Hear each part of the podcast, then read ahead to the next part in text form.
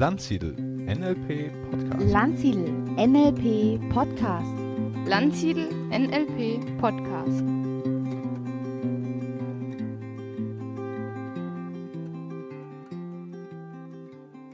Herzlich willkommen zu einer neuen Ausgabe des Landsiedel Podcasts.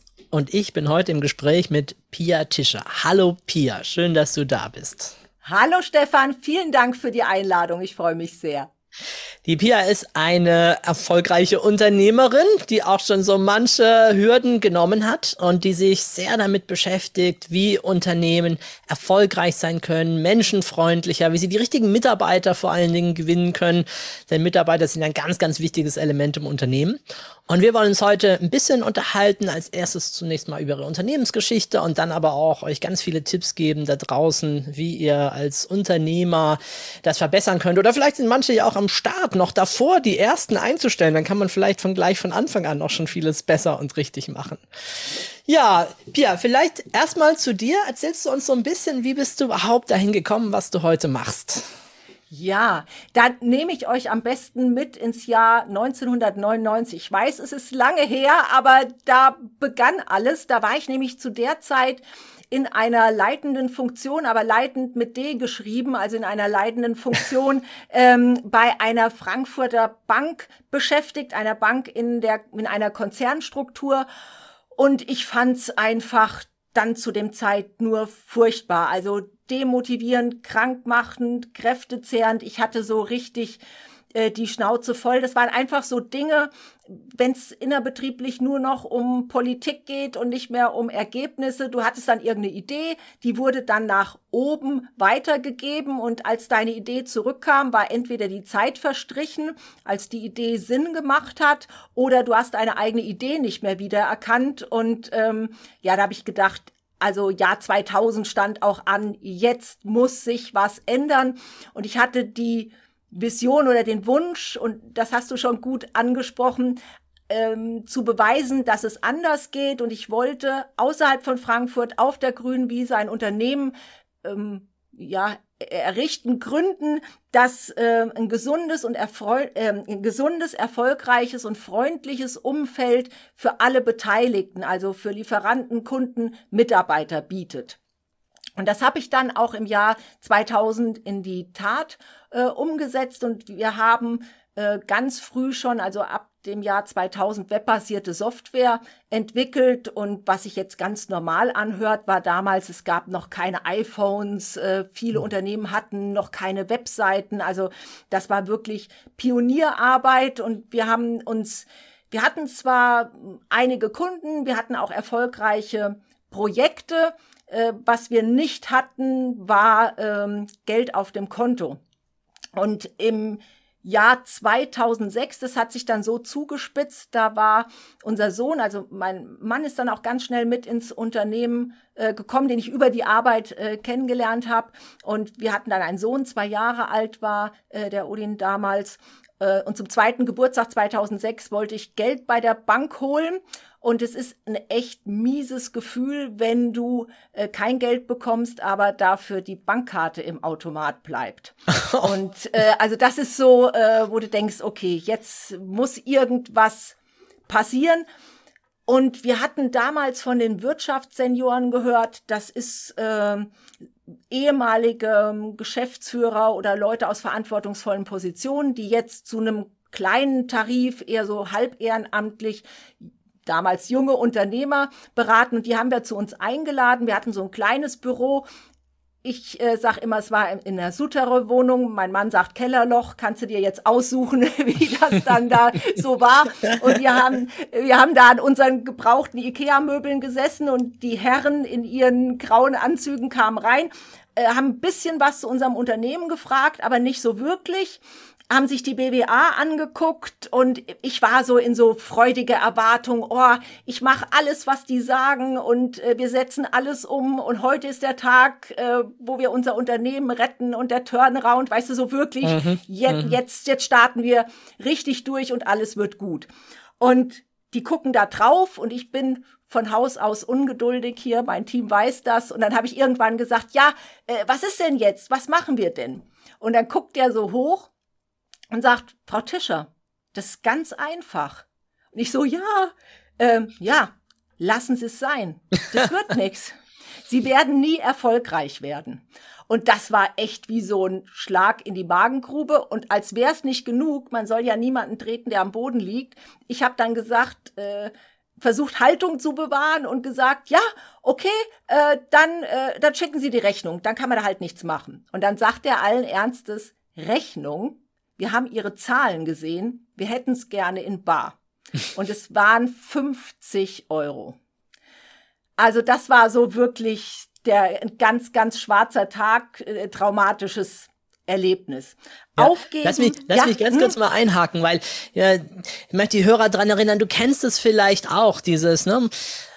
Da am Boden zu sein oder jemand anderes von außen äh, sagt dir etwas, was seine Meinung ist, seine Glaubenssätze, ne? aber wie viele Menschen äh, geben dann tatsächlich auf? Ne? Das heißt, es braucht dann auch diesen Widerstandsgeist, diese Kraft oder auch für mich ganz oft dieses jetzt erst recht. Ich meine, ich hatte mit den Bankmenschen auch schon so meine Erfahrungen, ne? wenn die dann plötzlich sagen, es gibt kein Geld mehr oder was auch immer Ja. und du denkst, hä, was ist denn jetzt los? Äh, von dem besten Rating plötzlich abgestürzt hier zu Corona-Zeiten oder so.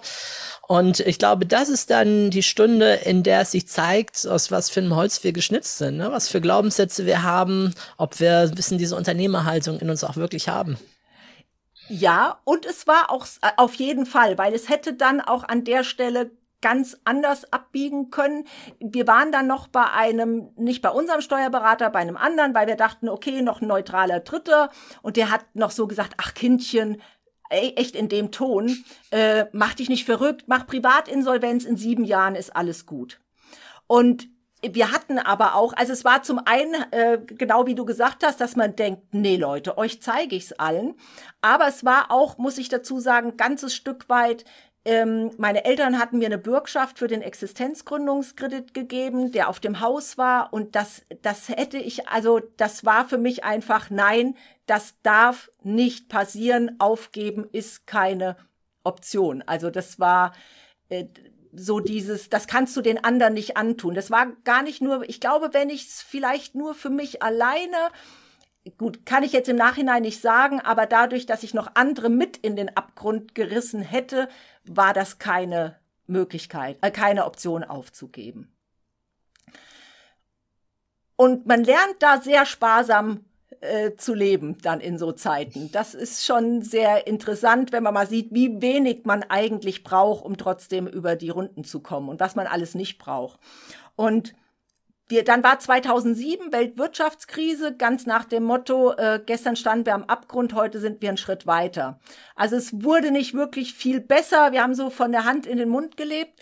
Und dann haben wir aber jemanden getroffen, der ein gut gehendes Unternehmen hatte und der uns mit Wissen geholfen hat, dass wir uns so am eigenen Schopf wieder aus dem Sumpf ziehen und wirklich nur mit Wissen, weil wir haben ab dem äh, Zeitpunkt nie mehr einen Cent Kredit, äh, Überziehungen, also alles, was seitdem passiert ist, haben wir immer aus eigenen Mitteln äh, und aus eigenem Wachstum finanziert und haben dann auch, also dann ging das so bis 2010 waren wir dann alle schuldenlos, haben schwarze Zahlen geschrieben und bis 2015 hatten wir ein ganz gemütliches Unternehmerleben, so immer mit drei, vier, fünf Angestellten und haben uns dann aber dran erinnert, dass wir gesagt haben, wir wollen ein gesundes, erfolgreiches und freundliches Umfeld schaffen und wir wollen, da hatten wir dann auch unser Produkt, die Recruiting-Software, dass das viele Unternehmen auch für sich übernehmen können. Aber das ist nicht wirklich glaubhaft, wenn du selbst nur drei Mitarbeiter hast. Zum einen kannst du da nicht viele Unternehmen erreichen, weil wir immer nur ein, zwei Kunden halt bedienen konnten im Monat. Also wir müssen wachsen. Und dann haben wir 2015 den Entschluss gefasst, äh, zu skalieren, das groß zu machen und ähm, haben seitdem, man sieht es ja auch im Hintergrund, als ein Podcast sieht man es nicht, aber wir haben es äh, dann geschafft, äh, in diese Riege vorzudringen, fünfmal beste Bewerbermanagement-Software äh, Deutschlands. Aber was noch viel wichtiger ist, und das macht auch so den Kern aus, es gibt so eine Umfrage äh, unter Usern, wie zufrieden sind sie mit äh, dem Produkt oder der Dienstleistung, in dem Fall für Recruiting-Software. Und da ist der traurige Durchschnitt minus 36. Also die, das geht von minus 100 bis plus 100 und das ist bei traurigen minus 36. Die Leute sind nicht zufrieden und da hatten wir immer einen Wert von ähm, 88, 91. Also unsere Kunden sind Fans und das macht letztendlich den Kern unseres Unternehmens aus. Aber das ist nicht mein Verdienst, sondern der Verdienst der tollen Menschen, die wir gewinnen konnten, die jetzt mit uns hier gemeinsam in unserem Unternehmen arbeiten. Und das ist das Kernthema Recruiting, weil bei allen, äh, wenn du auch siehst, Elon Musk, Max Zuckerberg, ähm, wie sie alle heißen, ja, das sind nach außen die Galionsfiguren, aber ohne ihr Team wären die alle auch nichts. Ja, die brauchen Top-Leute. Das Problem ist ja manchmal, dass man sich gerade am Anfang die noch nicht leisten kann, ne? dass man da irgendwie schauen muss. Oder auch heute sehe ich natürlich oft, was Konzerne zum Teil da locker für Gehälter zahlen können. Äh, wo ich auch dann sage, okay, dafür müsstest du bei mir schon äh, fast Geschäftsführer sein, dann so nach dem Motto. Du mehr als ich. ja. ja.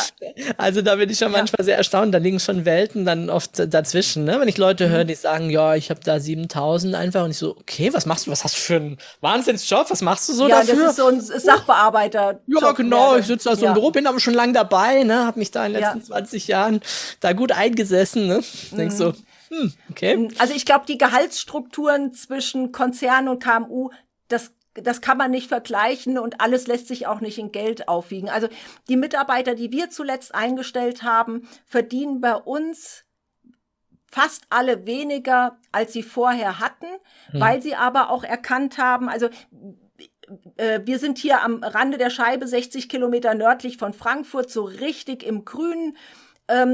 Und wir haben viele Mitarbeiter, die früher auch nach Frankfurt gefahren sind zum Beispiel. Und da sind, äh, also du fährst morgens los und stehst im Stau. Da sind drei Stunden Lebenszeit weg. Du brauchst ein Auto bei den Spritkosten. Da kann ich fast das Doppelte verdienen, aber unterm Strich ist die Lebenszeit und das Geld dann trotzdem weg. Also man muss auch immer gucken, welchen Benefit kann ich bieten, der nicht unbedingt äh, monetärer Art ist. Wo löse ich Schmerzen, die die Menschen woanders haben? Genau. Und nach Frankfurt zu ziehen ist auch nicht unbedingt die Lösung bei den Immobilienpreisen dort. Dann bleibt unterm Strich auch wieder nichts übrig. Du hast aber auch was ganz Interessantes gesagt mit, ähm, das ist oft so der, auch so die Initialzündung, ich verdiene noch nicht genug, dass ich mir jemand äh, leisten kann. Ich sehe das oft auch bei Frauen bei äh, Existenzgründungen, die dann ähm, sich ein kleines Büro angemietet haben. Und wenn man dann sagt, wie machst du das denn alles? Und hast du jemand, äh, der dann auch vielleicht sich um Ordnung und Sauberkeit kümmert. Ach nee, durchwischen, das mache ich am Samstag selbst. Aber da muss man sich halt mal überlegen, ob ich jetzt eine Reinigungskraft äh, und wenn ich sie sehr gut bezahle und zahle 15 oder 20 Euro und mache in der Zeit etwas, was mich in meinem Unternehmen weiterbringt, wo ich sehr viel mehr als 20 Euro die Stunde verdienen kann, dann macht es Sinn, da zu gucken, was kann ich wirklich abgeben und das fängt oft bei so kleinen Dingen an oder auch erstmal jemand vielleicht über einen 400-Euro-Job reinzunehmen. Das muss ja nicht sofort die äh, Vollzeitkraft für 60.000 Euro im Jahr sein, äh, sondern es gibt auch super Leute, die jetzt vielleicht aufgrund von Kindern oder so gar nicht so viel Zeitkontingent haben. Da haben wir auch viele Beispiele, die mit uns gewachsen sind und dann auch später mehr Stunden leisten konnten als am Anfang. Ja, oder auch momentan natürlich äh, Freelancer, digital, je nachdem, was für Aufgaben es halt geht, ne, mit denen man dann auch äh, auftragsbasiert mal auch länger zusammenarbeiten kann. Je nachdem. Also ja. ein wichtiger Punkt, die eigene Zeit einzusetzen, das ist ja unser Hebel und wie kann ich den am besten nutzen? Was gebe ich ab? Was mache ich selber? Ne, genauso, ich kenne auch Leute, die ihre Lieblingstätigkeiten abgeben, was natürlich dann irgendwie für die eigene Motivation auch nicht mehr so das Beste ist. Also ja. da manchmal einfach wirklich gucken, ne, was, wo starte ich da, wie gebe ich da ab? Mhm. Also die ersten Mitarbeiter bei uns waren jemand, der sich um Ordnung und Sauberkeit kümmert und jemand für Rechnungswesen und Buchhaltung. Weil wenn ich das also von Anfang an hätte selber machen müssen, da, da hätte ich mich selbst entlassen müssen, weil das ist etwas, mir ist das wichtig, dass es ordentlich ist und dass ich die Zahlen kenne und dass alles auch bei Steuern, Finanzamt und so 100 Prozent stimmt. Aber das ist einfach nichts. Ähm, da ist schon der äh, emotionale Aufwand kostet mich jede Energie, die ich dann für andere Sachen äh, verliere. Und es gibt tatsächlich Menschen, die das mit Begeisterung machen. Ja, Lass uns doch mal über dieses Konzept äh, der A-Mitarbeiter oder auch B und C natürlich, je nachdem, wie weit man das führt. Lass uns mal darüber reden. Ich meine, wir sind ja heute zwei Unternehmer unter sich. Das heißt, ähm, das ist mal heute die Unternehmerperspektive. Wenn ich mit meinen Mitarbeitern manches Gespräch führe, dann erfahre ich natürlich auch manchmal ganz viel aus der anderen Perspektive. Aber ich finde es auch in Ordnung, mal von der Unternehmerperspektive draufzuschauen. Äh, was ist denn für dich ein A-Mitarbeiter oder wie würdest du das abgrenzen von B- und C-Mitarbeitern? Mhm, okay. Ähm, vielleicht beginnen wir mal beim äh, Recruiting. Also für uns ist es immer wichtig, wir gucken überwiegend darauf, schon beim Recruiting, teilt derjenige unsere Werte und unsere Kultur. Und bevor ich überhaupt jemand einstelle, also wir ich werde oft gefragt, ja, ihr nehmt euch so viel Zeit fürs Recruiting, die Zeit haben wir gar nicht, wo ich sage, ähm, ich verstehe nicht, wie du dir es leisten kannst, dir die Zeit nicht zu nehmen, weil jemanden einzustellen, der nachher nicht passt, gerade auch in kleineren Teams, ist das so übel, das äh, kann dich das Unternehmen kosten. Also äh, ich glaube, als erstes ist es mal wichtig, sich zu überlegen, welche Werte sind mir wichtig, welche Werte lebe ich auch vor und wen möchte ich in mein Unternehmen reinlassen.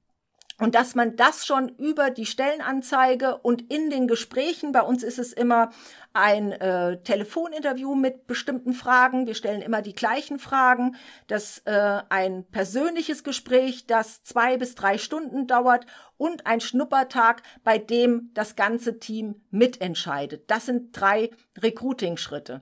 Und für uns ist es wichtig, ein A-Mitarbeiter teilt unsere Werte und unsere Kultur und es ist jemand, der einfach smart und fit ist, die Dinge zu lernen, die er vielleicht im Moment noch nicht kann. Also das beste mit, äh, Beispiel ist, wir haben im äh, ähm, User Support einen Theologen, der einen ausgezeichneten Abschluss als Theologe hat, in dem Beruf aber nicht arbeiten wollte und der jetzt äh, bei uns, also da an der Hotline der beliebteste Mitarbeiter ist und wer hat schon eine Telefonsel einen Telefonseelsorger am, am, am technischen Hotline, weil der ist einfach, der kann super mit Menschen umgehen, der hat so eine ruhige Art und ähm, auf der anderen Seite ein technisches Verständnis und ähm, also wer so ein Studium gut ablegt, der schafft es auch, äh, dass er hier auf Flughöhe gebracht wird, was die Inhalte betrifft. Und ich glaube, bei A-Mitarbeitern wird oft verwechselt. Zum einen, ein A-Mitarbeiter ist jemand, der eine bestimmte Position hat. Das ist völlig egal. Unsere Reinigungskraft, Azubi, äh, egal wer im Unternehmen, das sind alles A-Mitarbeiter, unabhängig von Alter Position oder Aufgabe. Und in erster Linie ist das 80 Prozent. Wie ist ähm, ja das Mindset und die Einstellung und passt das zu den Werten, die wir haben? Mhm. Genau, also A-Mitarbeiter mehr nach dem Mindset, nach dem passt das. Ähm, das heißt, es kann auf jeder Stelle auch ein Stückchen unterschiedlich sein, natürlich. Hast du gerade beschrieben, von den genau, also, her. Genau, wir gucken immer, also ähm, ich brauche natürlich für einen Vertrieb jemand, der eher so eine Rampensau ist, der extrovertiert ist, ähm, der auch mal bisschen gegen Widerstände geht oder auch, ich sag mal, sehr resilient ist. Und wenn dann jemand sagt, nö, keine Lust, kaufe ich nicht, dass er sagt, gut, dann rufe ich den nächsten an, dann kauft der halt. Also da brauche ich jemand, der ähm, eher so gestrickt ist, während im Rechnungswesen andere Menschen agieren, weil die äh, ja dann eher introvertiert und ganz gewissenhaft für die letzte Nachkommastelle da noch auch mal mehrere Stunden nach einem Cent suchen. Das würden Vertriebler nie tun. Hm. Wenn ich an A-Mitarbeiter denke, bei mir, dann denke ich ja vor allen Dingen an meinen Paul. Der, Paul war, der kam bei uns als ganz junger Azubi mit 15 und äh, hat jetzt leider dieses Jahr so ein Leben verlassen, weil er heiratet und da auch weggezogen ist und so. Aber ähm, der hat einfach halt mitgedacht, ne? Der hat äh, die mhm. Arbeiten halt auch gemacht, der hat auch gesehen, oh, das Unternehmen braucht da was in diesem Bereich, zum Beispiel Datenbanken und hat dann halt auch in Abendschule das gelernt und das gemacht. Sehr ja, also vielleicht gibt es ja cool. noch eine Steigerung nach A, aber ne? ja, ja, man spricht dann schon von Triple A, aber das ist auch so ein, so ein Wert. Äh, wir haben für uns mal in einem Workshop die, die Werte fest, nicht festgelegt, sondern die Werte identifiziert, die wir leben. Weil Werte funktionieren nicht, dass man sagt, es kommt eine Marketingagentur und die macht dann ein tolles Poster, wo die Werte drauf sind, sondern jeder muss ja wissen im Unternehmen, was verbirgt sich hinter den Werten. Und wenn du jetzt von Paul erzählst, wir haben einen Wert, äh, da dachten wir erst, das hört sich ein bisschen altmodisch an, aber alle waren sich einig, dieser Begriff ähm, bezeichnet sehr gut einen Wert, den wir leben, und das ist der Wert Fürsorge. Fürsorge äh, für das eigene Aufgabengebiet, Fürsorge für die äh, anderen Kollegen, Teammitglieder, aber auch Fürsorge für die Kunden. Also dafür zu sorgen, dass es den jeweiligen Personen, mit denen ich agiere, gut gehe und dass ich eben auch sehe, wenn es jemand nicht gut geht oder wenn jemandem etwas fehlt. Und wenn der Paul dann gesagt hat, Mensch, da fehlt uns die Kompetenz äh, in Sachen Datenbanken, das schaffe ich mir drauf, dann schließen wir die Lücke. Das kann man sich doch nicht besser wünschen. Ja, absolut, absolut. Ja, und gleichzeitig auch für mich manchmal zu sehen, was passiert, äh, wenn ich dann doch nicht kündige, weil es, es gibt viele, glaube ich, denen geht so wie mir, die Kündigungsgespräche, jemanden zu entlassen, einen Mitarbeiter, für den man ja doch irgendwie auch ein bisschen die Verantwortung mit übernommen hat. Das, also mir fällt das immer brutal schwer. Aber ich, das Einzige, was mich dann motiviert, ist der Schmerz, was passiert, wenn ich es nicht tue. Ja, ja, das ist ja. so ein bisschen für mich dieses ähm, ein fauler Apfel im Korb. Ne? Ich weiß hm. nicht, ob du das kennst. Ja, ja, der steckt die anderen an. Aber ich glaube, es gibt äh, also ich kenne gestandene Unternehmer, die äh, also seit Jahrzehnten Unternehmer sind und die bei jedem Kündigungsgespräch eine schlaflose, ein oder mehrere schlaflose Nächte haben. Also ich kenne niemand, der sagt, oh, Kündigung macht mir gar nichts aus, mache ich gerne, weil äh, zum einen ja enttäuscht, obwohl es ist manchmal auch, es muss nicht immer eine Enttäuschung sein, komme ich gleich dazu, aber es ist auch so, man muss sich ja an die eigene Nase fassen, weil man sagt, wer ist denn dafür verantwortlich, dass ich das Kündigungsgespräch jetzt führe? Das bin doch ich, weil ich denjenigen eingestellt habe. Also so geht mir's. Deswegen sind wir da extrem ähm, bei der Auswahl. Wir würden nie jemanden einstellen, wo wir denken, na ja, hm, ich weiß nicht, wir probieren's mal. Also wir müssen bei der Entscheidung von beiden Seiten 100 Prozent äh, überzeugt sein, dass das funktioniert. Wir brauchen in der Regel 60 Bewerbungen für einen Mitarbeiter. Also wir haben über, mit über 1000 Leuten gesprochen, um hier unsere 25 Mitarbeiter zu finden. Und wenn es zu einer Kündigung kommt, ist es, glaube ich, auch wichtig, dass man, sobald man merkt, oh, hier knirscht's irgendwie und ähm, da passt was nicht oder hier habe ich mich geärgert, dass man das sofort offen anspricht und sich mit dem Mitarbeiter austauscht, damit er auch sofort sieht, was passt hier nicht zusammen. Weil was halt übel ist, wenn man so einen inneren Dialog hat und denkt, jetzt kommt der schon wieder zu spät ähm, die Aufgabe ist auch nicht fertig, der Kunde hat sich über den beschwert und das steigert sich alles bis zu dem unweigerlichen, jetzt geht's nicht mehr, jetzt schmeiße ich ihn raus, so salopp gesagt, und der steht dann da wie vom Blitz gerührt. Also ich glaube, das ist wichtig, dass man die kleinsten Differenzen immer anspricht, um ihm die Chance zu geben, das zu ändern.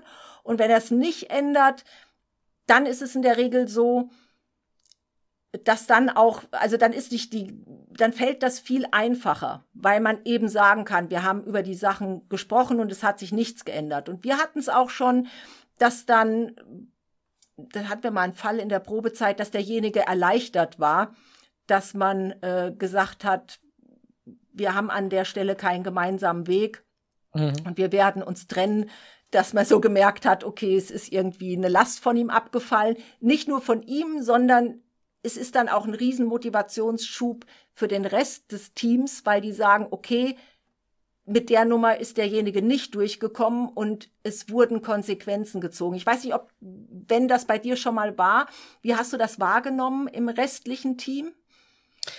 Also ich habe, ich muss jetzt gerade an ein anderes Beispiel denken, für mich was sehr extrem war. Eine Mitarbeiterin, die einfach nie gelacht hat, sich nie gefreut hat, immer mit so einem Gesicht da saß, Kinnlade so nach unten. Mhm. Ja, ja, genau. Und die gar nicht auch mit den anderen mal irgendwas machen wollte oder Team-Events oder so, sich da völlig entzogen hat, verweigert hat und so weiter. Und äh, mir ist halt aufgefallen zum Beispiel, wenn ich dann neue Praktikanten hatte, die sind immer Anfang mal hochmotiviert, schaffen immer ganz viel, aber sobald sie dann bei ihr im Büro gesessen sind, war es vorbei. Hat der es, Energievampir zugeschlagen. Genau, ah, ist ein guter Begriff. Ne? Der, also das steckt sowas von an und das war dann auch für mich der Grund zu sagen, das, das geht einfach nicht mehr. Ich kann, mhm. ich, also ich selbst habe schon gar keine Lust mehr in dieses Büro zu gehen. ja, ja, so negative Stimmung. meine, meine, meine eigenen Büros und so weiter. Und dann ist es einfach schwierig. Ne? Dann ja äh, muss man das so sagen. Und ich habe es auch schon manchmal erlebt, wenn man es dann ausspricht, was du auch gerade beschreibst, dass manche Mitarbeiter froh sind, weil sie ja, wenn sie selbst gekündigt hätten, gesperrt wären beim Arbeitsamt mm. oder so, ja, es aber auch nicht ansprechen ja. wollten. Du äh, kündige mir mal, siehst du nicht, dass ich eigentlich äh, kaum noch produktiv bin und gar keine Lust ja. mehr habe, hier zu sein oder so. Ja. Also ähm, da glaube ich, muss man schon echt dann auch ähm, ja Du hast es wunderbar gesagt. Man muss einfach viel in die Kommunikation gehen, äh, möglichst frühzeitig schon so die ersten Dinge ansprechen, damit es danach dann keine Überraschung ist in dem Sinne, sondern dass man mhm. einfach weiß, hey, wir haben das immer wieder kommuniziert, aber es hat halt nichts ge geholfen. Wir haben trotzdem nicht zusammengefunden. Ja, und das ist ja auch immer, äh, der andere ist ja selten dann auch wirklich glücklich in so, in so hakeligen Situationen. Ja. Ähm, wir, wir machen das beim Auswahlprozess. Ich glaube, das vielleicht auch als Idee oder als Anregung für die Zuhörer, egal ob es dein erster Mitarbeiter ist oder äh, wie auch immer, ein System zu schaffen. Also wir beginnen zum Beispiel wenn wir Bewerbungen erhalten, 60, 70 Prozent der Bewerbungen laden wir zum Telefoninterview ein und das Telefoninterview sind immer die neun gleichen Fragen. Also es ist nicht so, dass man sich dann mal einfach unterhält, sondern damit ich es auch mit anderen vergleichen kann, es sind immer die neun gleichen Fragen. Wenn dann derjenige zum Vorstellungsgespräch kommt, haben wir auch immer ein Konzept, wie wir dieses äh, Vorstellungsgespräch gestalten und wir machen einen Schnuppertag dann äh, noch als dritter Recruiting-Schritt, wo der potenzielle neue das potenzielle neue Teammitglied mit unseren anderen ähm, Teammitgliedern Mittagspause gemeinsam macht. Weil, wie du sagtest, ah, diejenige hat sich nie beteiligt oder bei Events nicht mitgemacht. Bei uns ist es so, mittags halb eins, ist bei uns heilige Kuh Mittagspause, da fällt der Hammer und wir machen alle zusammen um halb eins Mittag. Jeder, also nicht so, dass jemand da traurig mit seinem trockenen Brötchen am Schreibtisch sitzt und nebenher tippt, sondern wir haben einen ganz großen äh, Meetingraum, da machen wir zusammen Mittag. Es gibt das äh, Gesetz, dass wir nicht über Kunden oder das Geschäft reden und da ist immer hier Stimmung und äh, ja, jeder, jede redet mit jedem. Und das wäre auch schon etwas, wenn jemand im Schnuppertag sieht, oh Gott, jeden Mittag mit allen, ich habe da keinen Bock drauf, dann würde sich das an der Stelle schon erledigen. Oder wenn jemand im Schnuppertag dann da sitzt und mit keinem redet, wird das Team sagen, also ich weiß nicht, ähm, hat sich nicht für uns interessiert, äh, Gespräch war nicht möglich, das wird schwierig. Ja. Ich finde es nur manchmal ein bisschen schade, dass ähm, Kandidaten ja auch zumindest im Bewerbungsgespräch und danach auch tatsächlich Dinge falsch sagen dürfen mhm. und ja auch an vielen Webseiten in darüber naja, äh, in Kenntnis gesetzt werden, ermutigt werden, auch alles zu tun, um diese Stelle zu bekommen, weil am Ende tun sie sich selbst und auch dem Unternehmen natürlich überhaupt keinen Gefallen, mhm. wenn sie dann doch nicht so sind, ne? Ja. Die, ja. Weißt du, wir haben dann immer so einmal im Monat ein Team-Event gemacht abends, ne, waren halt, je nachdem, was wir halt essen oder Kegeln mhm. oder Weihnachtsmarkt oder als Avatar rauskam, der erste Teil, weiß ich noch, ne, sind wir alle ins 3D-Kino ja. und haben uns den reingezogen oder so. Ja, cool. Und klar, manchmal hat mal jemand was ganz, ganz Wichtiges, Privates, dann ist er halt nicht dabei, ne? Aber wenn jemand so grundsätzlich so gar keine Lust hat und dann äh, nie dabei ist, dann ja. ist er einfach irgendwann abgehängt, was die sozialen ja. News und alles angeht, was so dabei ist. Und von diesem Teamfeeling her, das ist halt dann immer äh, super, super schade. Wir haben, wir machen, ja? Achso, ich wollte vielleicht noch ganz wichtig, weil du auch sagst, ähm, wann erkenne ich das? ich, ganz wichtig ist auch wirklich die Probezeit. Wir machen nur drei Monate Probezeit. Wir vereinbaren aber vorher schon, was, wo Meilensteine sind. Und es gibt immer ein Gespräch am, am ersten am Ende des ersten Tages, am Ende der ersten Woche und am Ende des ersten Monats. Und derjenige ist auch jede Woche in den äh, Team-Meetings mit drin, damit man nicht in die Gefahr kommt, das erlebe ich immer mal wieder. Nach sechs Monaten ist es Freitag und oh, heute endet die Probezeit. Wollen wir denjenigen jetzt behalten oder was machen wir? Den können wir jetzt nicht kündigen und dann ist derjenige übernommen, weil man es einfach verbaselt hat. Also da muss man wirklich gucken, dass man von Anfang an da ganz eng auch an den Leuten dran bleibt. Ja, absolut. Ähm, ich habe in letzter Zeit im Recruiting-Prozess noch ein Element eingesetzt. Das fand ich mhm. persönlich nicht schlecht. Das war jetzt gerade, wir hatten jetzt gerade wieder Azubi-Stellen zu vergeben. Ja. Und da habe ich gesagt, ähm, also die haben halt Kontakt aufgenommen, die Bewerbung, dann habe ich halt zurückgeschrieben. Manchmal habe ich kurz telefoniert, aber oft habe ich auch dann äh, zurückgeschrieben und gesagt, ja, super, vielen Dank für deine tolle Bewerbung und so weiter. Wir wollen dich gerne näher kennenlernen. Bitte mhm. mach mir doch im ersten Schritt mal ein kurzes Video und äh, erzähl was zu folgenden Fragen. Weil da ging es auch um Marketingkommunikation und, ne, und Social Media und so weiter. Und ich wollte natürlich auch darüber schon mal testen, mhm. sind sie denn in der Lage, mir ein kurzes Video zu schicken ja. und sich äh, dafür entsprechend in Szene zu setzen. Und da ähm, trennt sich schon oft die Spreu vom Weizen, schon allein dabei. Also es war ja. ganz spannend. Also mehr als die wie Hälfte. Die, ich wollte dich gerade ja. fragen, wie war die Quote? Also mehr als die Hälfte haben gar kein Video geschickt. Mhm. Die haben also sofort dann, oh, die wollen ja, ja was wissen, wie auch immer. Ich finde äh, also ähm, ich habe immer den Ansatz, wir haben in allen unseren Stellenanzeigen ein Video von uns, weil ich immer der Meinung bin, ich kann nichts von jemand anders verlangen, wo ich nicht selbst in Vorleistung trete, weil äh, ich glaube, für uns ist es kein Thema, vor Menschen zu reden, aber ich habe irgendwo mal gelesen, die Angst vor Menschen zu reden ist noch vor Spinnen und Mäusen irgendwie.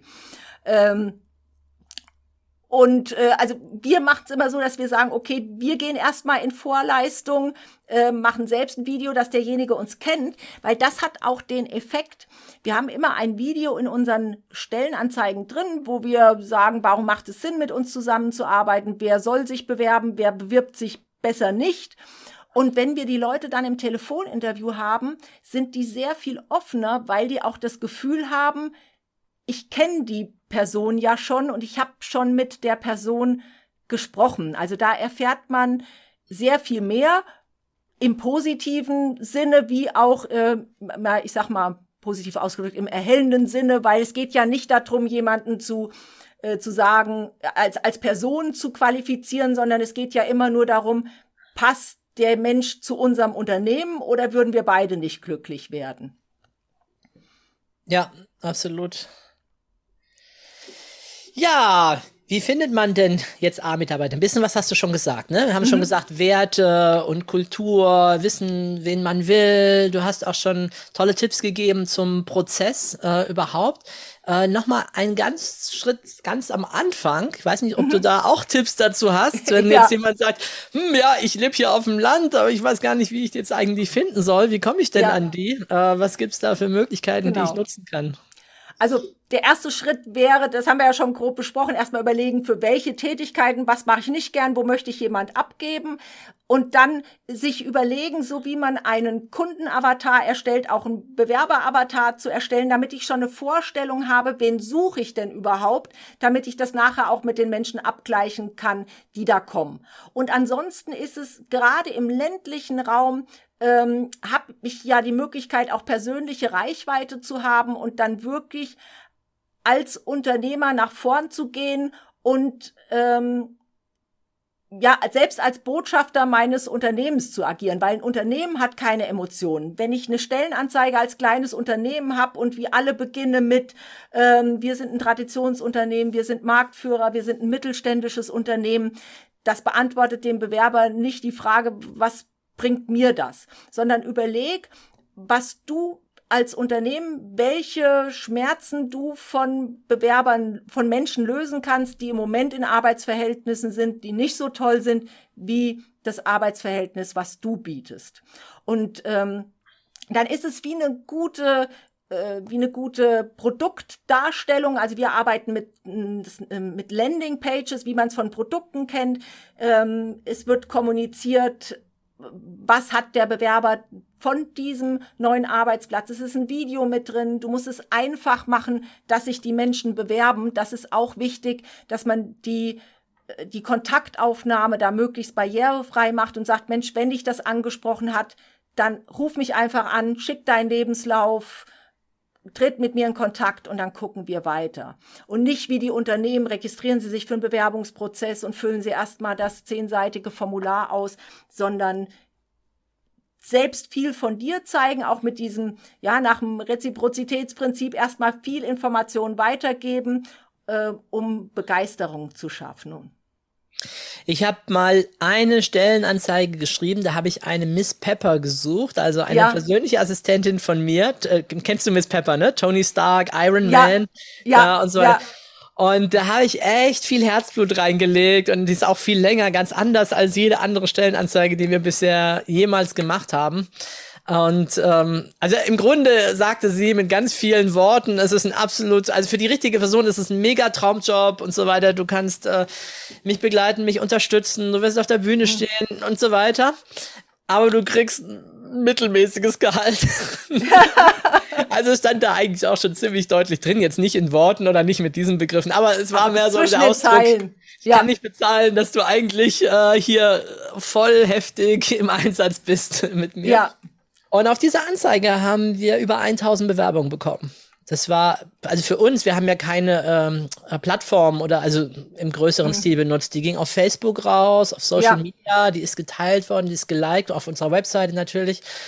Und das hat mich ermutigt, da ein bisschen individuellere Wege zu gehen und nicht immer nur so Standard-Deutsch äh, äh, in so eine Anzeige reinzuschreiben. Ne? Also wir haben im Moment gibt es 850.000 gemeldete offene Stellen. Das sind nicht die Stellenanzeigen, also Stellenanzeigen sind über eine Million draußen. Jetzt kann man sagen, 850.000 offene Stellen, ist das viel oder wenig? Zum Vergleich 2012 waren wir bei ungefähr 400.000. Also wir haben äh, die doppelte Anzahl offene Stellen als vor zehn Jahren. Und jetzt kann man sich das vorstellen, das Rauschen ist natürlich viel größer, es gibt sehr viel mehr Stellenanzeigen und es wird immer schwieriger, da ähm, herauszuragen und eben einen Unterschied zu machen. Und was wir auch mit der Software anbieten, ist eben, dass diese Stellenanzeige keine klassische Stellenanzeige ist, sondern auch bei deiner Stellenanzeige, wo dann jemand erkannt hat, die haben Humor, da hat sich jemand Gedanken gemacht, mich dafür zu begeistern. Ähm, auch nach dem Motto, ich habe keine Ahnung, ob ich das kann, aber das klingt so verrückt, das, da muss ich mich einfach bewerben. Also mit einer Standardanzeige, da lockst du niemand hinterm Ofen hervor, aber die Menschen merken, wenn du aus der, also die Bewerberbrille aufsetzt und sagt, guck mal, die Schmerzen kann ich lösen, das kannst du bei uns erleben, die Wertschätzung äh, bieten wir, also dass die Menschen erkennen, das ist eine echte Alternative zu dem, was ich jetzt habe. Weil wir haben dieses Riesenüberangebot an Stellenanzeigen. Wir haben praktisch keine Arbeitslosigkeit. Wir haben aber eine ganz hohe Wechselbereitschaft bei den Menschen, den Arbeitsplatz zu wechseln. Das war noch nie so hoch wie im Moment, weil die Menschen auch wissen, ach, es gibt so viele Optionen, ich werde nicht arbeitslos, wenn es beim ersten nicht klappt. Aber die Menschen suchen nach diesem Opportunity Switch, nach etwas Neuem. Und wenn ich in einem ich bin Buchhalterin und ich mache im Moment an meinem Arbeitsplatz, ich schreibe Rechnungen, ich mache das Mahnwesen und ich mache die Kommunikation mit dem Steuerberater. Jetzt lese ich eine Stellenanzeige, aha, ich soll Rechnungen schreiben, ich bin fürs Mahnwesen zuständig und ich mache die Kommunikation mit dem Steuerberater. Warum zur Hölle soll ich da wechseln? Das macht überhaupt keinen Sinn. Aber wenn ich sage, da ist ein verrückter Haufen oder da sind einfach Werte, die ich erkenne, die gehen die Dinge anders an, dann funktioniert das. Unsere Stellenanzeigen beginnen mit meiner ursprünglichen Version. Unser Ziel ist es, ein freundliches, gesundes und erfolgreiches Umfeld äh, für Mitarbeiter und Kunden zu schaffen. Und da sprechen uns die Leute drauf an, weil sie gesagt haben, das, das suche ich, das spricht mich an. Ja, ich sehe ja immer mal wieder bei dir im Hintergrund diese Testiger, Bewerbermanagement, ja. Software und so weiter. Vielleicht mal ein paar Worte dazu. Was macht eure Software? An welcher Stelle hilft sie im Bewerberprozess? Mhm. Also die Software, wenn jetzt ein Unternehmen Fast alle haben ein Kundenbeziehungsmanagement, ein CRM, mit dem sie ihre Kundendaten verwalten. Und im Prinzip ist Coveto, unsere Software, ein Bewerber- oder Kandidatenbeziehungsmanagement, das auch den Vertrieb mitmacht. Also du kannst dir das so vorstellen, die Software spielt eine Performance Landing Page, also eine, keine 0815 Stellenanzeige, sondern eine, die nach unserem Konzept folgt, auf verschiedenen Kanälen aus, also Google for Jobs, Indeed, äh, als Facebook-Post, äh, bei der Agentur für Arbeit angeschlossenen Stellenbörsen und Bewerber bekommen das auf verschiedenen Kanälen angezeigt, bewerben sich über ein kurzes, knackiges Formular, landen im System und einige Dinge sind automatisiert, dass der gleich eine Anzeige bekommt. Toll, das hat geklappt, wir melden uns, eine personalisierte Eingangsbestätigung und dann wird dieser Prozess begleitet in der Software äh, bis hin zu Einstellung, Absage oder Aufnahme in den Pool. Mit einer Software ist es aber so, wenn du jetzt ein Du kaufst dir ein neues Kundenbeziehungsmanagementsystem, äh, deshalb wirst du aber nicht einen einzigen neuen Kunden haben.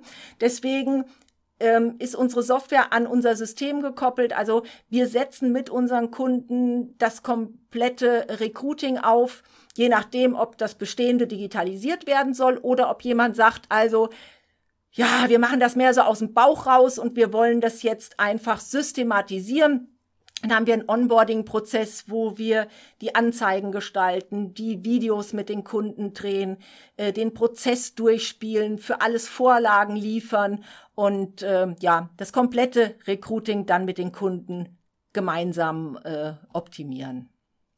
Und für welche oder wen habt ihr so als euren Wunschkunden? Sind es jetzt mhm. eher kleine oder KMUs, glaube ich, ne? hast du vorhin schon mal auch gesagt? Genau.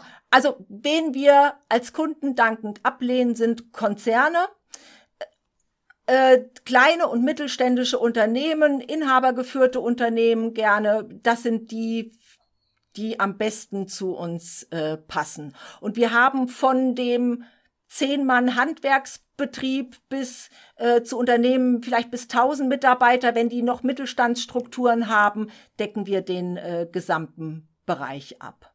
Weil dann auch innerbetrieblich oft ist es so, jemand kümmert sich drum, dass Bewerber reinkommen, aber dann musst du dich noch mit der Fachabteilung abstimmen. Das muss dann auch mit dem Datenschutz alles passen. Das sind auch Dinge, die die Software gleich mit erledigt. Also die datenschutzkonforme Verwalten der Bewerber ist ja auch ein Thema im Rahmen der DSGVO, was man auch auf dem Schirm haben sollte. Als positiven Nebeneffekt bringt das die Software mit.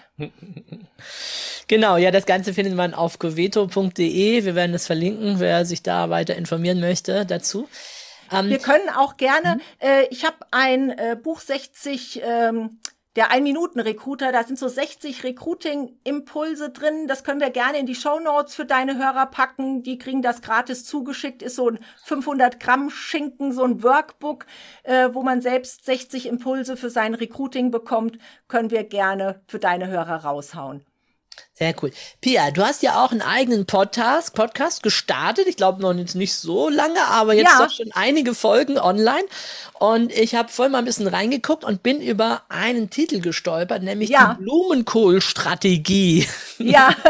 Vielleicht magst du dazu ein bisschen was sagen, weil ich hatte erst so was, was? Blumenkohl. ja, wir haben sogar schon äh, drüber gesprochen. Ich habe es nur nicht so genannt. Und zwar äh, viele Unternehmen Angenommen im Rechnungswesen merken die, oh, hier wird die Last für einen Mitarbeiter zu viel.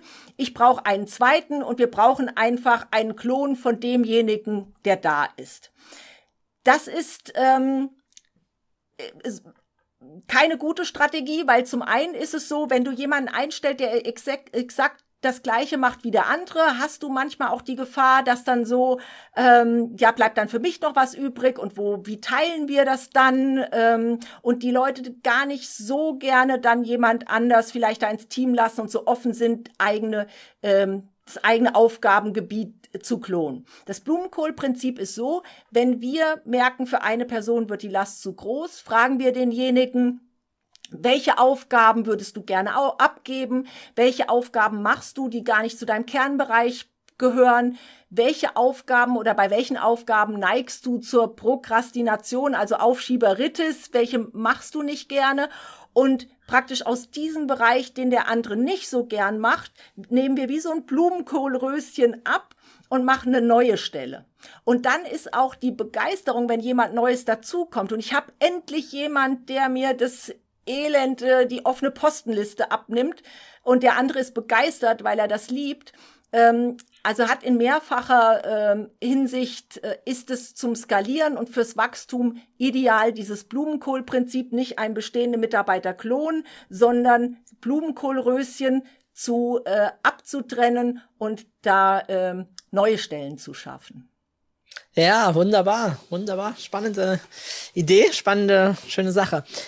Ähm, wir haben vorhin über die menschenfreundliche Organisation oder Unternehmen gesprochen. Ein ja. paar Dinge hatten wir auch schon dazu gesagt. Vielleicht können wir noch mal kurz zusammenfassen und noch mal schauen, ob uns noch was dazu einfällt, das mhm. zu ergänzen, weil das finde ich ist ja auch ein ein spannender Ansatz. Nicht nur hier, wir haben es vorhin gesagt, differenzieren von Konzernen, wo vielleicht nur Gewinn, Gewinn, Gewinn oben steht, wo ich ja auch in meinen NLP-Ausbildungen ganz viele Menschen habe, die sagen, es ist eigentlich Schmerzensgeld, was ich da bekomme. Ja, ich habe ein ja. gutes Gehalt. Ja, ich habe mich leider dran gewöhnt, was Haus, Auto und so weiter ja. angeht und habe ja. da halt jetzt meine Summen abzutragen. Aber so von der Erfüllung sehne ich mich eigentlich nach was anderem. Mhm. Ähm, das heißt, das ist ja auch was, wo kleinere Unternehmen auch punkten können, eben in diesem Bereich Bereich zu schauen, wie können wir das machen, wie können wir da was gestalten. Du hast vorhin schon ein bisschen gesagt in Bezug auf äh, Recruiting, das Ganze, auf Mittagessen, das war eines äh, wichtiger Punkt, den mhm. ich mir gemerkt habe, dass ihr da zusammen ja. äh, Mittag esst. Gibt es noch andere Elemente, die dir einfallen, um das zu unterstützen? Ich glaube, auch was alle feiern, ist, jeder kann, wenn er möchte, seinen Hund mitbringen damit der nicht alleine äh, zu Hause ist. Das lieben wir hier alle. Also wir haben immer so im Durchschnitt ein bis vier Hunde hier im Büro. Und was uns auch wichtig ist, ist, ähm, Feierabend ist Feierabend, Wochenende ist Wochenende und Urlaub ist Urlaub. Ähm, wenn jemand hier bei uns Feierabend macht und wir möchten nicht, dass irgendjemand Überstunden macht, wenn er das Gebäude hier verlässt, dann hat er keine Nachrichten auf dem Handy, er nimmt kein Notebook mit nach Hause, er wird nicht angerufen, weder nach Feierabend am Wochenende und schon gar nicht oder auch genauso wenig im Urlaub. Weil wir, also die Leute, wenn die hier sind, das ist acht Stunden Hochleistungssport, aber dann ist auch gut und jeder braucht die Regenerationsphase und das ist etwas, was ganz viele extrem wertschätzen, weil sie sagen, ja, ich habe vorher viel verdient, aber dann war samstags um 10 kam eine Mail rein und es wurde erwartet, dass sie am Wochenende noch bearbeitet wird. Ich war ständig auf Standby, im Urlaub wurde ich angerufen oder es, die, die Grenzen waren dann einfach schwimmend und das gibt es bei uns äh, nicht. Ähm, also das ist uns ganz wichtig, die acht Stunden hier, Hochleistungssport, aber ganz wichtig auch die Regenerationszeit, äh, Feierabend ist Feierabend. Und Notfälle gibt's bei euch nicht, oder?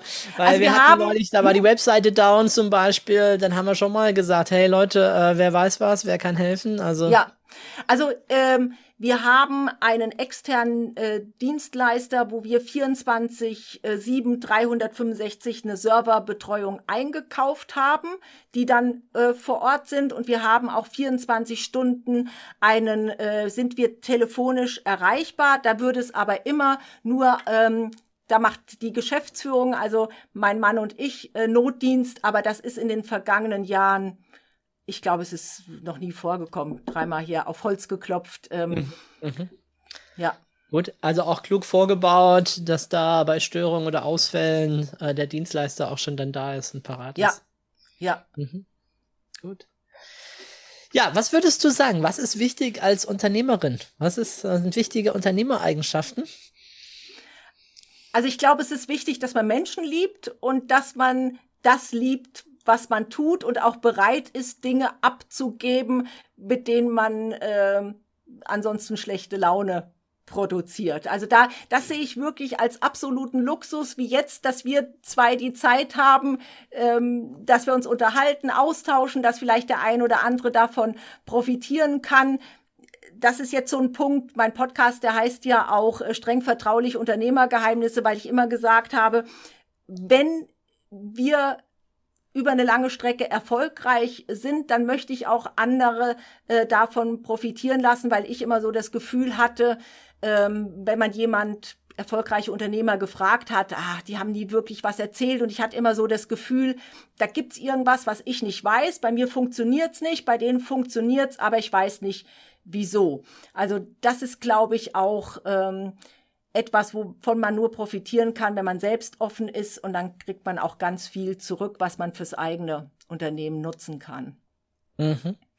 Ich habe ähm, unter anderem eine fünfjährige Tochter, ja, die ist gerade im ganz, ganz süßen Alter, und die schaut oft so eine Serie, die heißt so Miraculous. Da geht's so um eine, um Superhelden. Da hat jeder mhm. hat so seine eigene Superheldenkraft. Super, ja. Ja, und deswegen frage ich dich, was denkst du, was sind deine Superheldenkräfte als Unternehmerin? Mhm. Mm, ich glaube, meine Superkraft ist, dass ich das Potenzial in Menschen und Unternehmen erkenne. Also, dass wir haben hier ganz viele Quereinsteiger, die wir beschäftigt haben, die hier ganz Großes leisten und die mit uns aufblühen, aber auch in Unternehmen, die hierher kommen und sagen, ja, wir sind eine ganz normale Schreinerei, bei uns ist alles wie bei anderen. Und wenn man dann mit denen spricht und die erkennen, was sie alles für Schätze haben und was die Menschen, die schon bei ihnen arbeitet, begeistert und man das mal nach außen kehrt, dann ist es zum einen toll, um neue Mitarbeiter zu gewinnen. Aber wir erleben auch immer wieder, dass das Unternehmen selbst sich neu kennenlernt und sagt, Mensch, äh, wir haben ja doch was drauf. Und das können wir auch zeigen. Und das begeistert mich so die Erfolge der anderen äh, mitzufeiern. Ja, ich glaube, eine ganz wichtige Fähigkeit für, für Unternehmer, da das Potenzial zu erkennen, das zu fördern, Menschen zu mögen, zu lieben, zu entwickeln. Ja. Und natürlich eine gewisse Portion äh, Resilienz, weil bei allem, was man natürlich positiv beschreibt, äh, gibt es auch ähm, Klar gibt's auch mal Situationen, wo man denkt, oh, warum tue ich mir das eigentlich an? Aber sobald ich mir dann andere Optionen überlege, was wäre die Alternative, dann bin ich ganz schnell wieder motiviert, weil da mhm. gibt's keine mhm. Alternativen. Ich hatte gerade noch den Gedanken, den Kreis zu schließen. Du hast ja vorhin ja. in deiner Geschichte erzählt äh, von der Situation mit den Herren am Tisch, ne, die dann ja. gesagt haben, ne, machen Sie Ihr Unternehmen zu und lieber bar die 50 Euro, ja. äh, weil das andere werden Sie eh nicht mehr schaffen, so wie ich die Bilanz sehe. Genau. Ähm, das ist ja das negative Gegenbeispiel davon, das Potenzial eben nicht zu sehen, ne? Zu ja. sehen, äh, wer da vor ihnen saß und was aus dieser Frau dann äh, werden kann, mal ja. in der Zukunft, ne? Das ist Stimmt. ja. Habe ich so noch gar nicht gesehen, aber das, äh, ja. Vielleicht ein Ansporn, selber zu einer Talentsucherin zu werden und das äh, in anderen Menschen eben nicht gleich äh, die Augen zuzumachen, sondern tiefer hinzugucken, was ist da, was hat der für ein Potenzial, was kann der mitbringen. Ja, sehr schön. Sehr, sehr schön. Ja, Pia, gibt es von deiner Seite aus noch Themen, über die wir sprechen sollten? Oh, ja, du hast jetzt so schön auch den äh, Kreis geschlossen und ich möchte einfach allen Mut machen, ihre eigene Geschichte zu teilen oder wer das Thema Recruiting hat, sich auch gerne mit mir in Verbindung äh, zu setzen. Und ähm, also ich glaube, Austausch ist ganz wichtig, weil du hast vorhin auch gesagt, ähm, man hat Dinge, die man mit Mitarbeitern bespricht, aber man kann natürlich nicht alles mit Mitarbeitern besprechen, weil es unterschiedliche Perspektiven äh, gibt. Ähm, sucht euch passende Podcasts, Netzwerke, sprecht andere Unternehmer an. Davon kann man nur profitieren. Genau, eine tolle Möglichkeit dafür ist zum Beispiel auch ein Unternehmer, äh, Brain Trust. Ich habe seit Jahren so eine Unternehmergruppe. Da können mhm. wir vielleicht äh, noch mal kurz gleich drüber sprechen. Gerne. Äh, aber auch da draußen, wenn jemand Mitarbeiter hat und da auf dieser Unternehmerebene Unterstützung sucht, wir haben im Augenblick wieder zwei, drei Plätze frei, dann einfach mich auch kontaktieren. Wir treffen uns viermal im Jahr ähm, aber wir sind ziemlich tough. Also wir wollen uns auch gegenseitig da ein bisschen unterstützen, da wirklich voranzukommen, gerade bei solchen Themen, die man eher unter Unternehmern bespricht und eben nicht mit den Mitarbeitern. Super, klasse. Pia, ganz, ganz herzlichen Dank für die vielen äh, tollen Tipps, für deine Zeit und äh, weiterhin äh, viel Erfolg äh, für euch für dein Unternehmen, dass ihr weiterhin miteinander, so hört sich's auch an zumindest, viel Freude auch beim Arbeiten habt, äh, tolle Erfolge feiern könnt, Potenziale entwickelt. Und äh, allen da draußen, ja, ein schöner Weg, wenn man Menschen liebt, wenn man Menschen mag, zu gucken, kann ich mir da Hilfe holen, Unterstützung holen, mein Team vergrößern, in Zukunft mehr darauf achten, wen hole ich dazu, wer passt auch wirklich zu uns, dass wir da langfristig auch wirklich gut zusammenarbeiten. Ich danke dir, Stefan, dir und allen Hörern alles Gute. Ja, tschüss. Tschüss.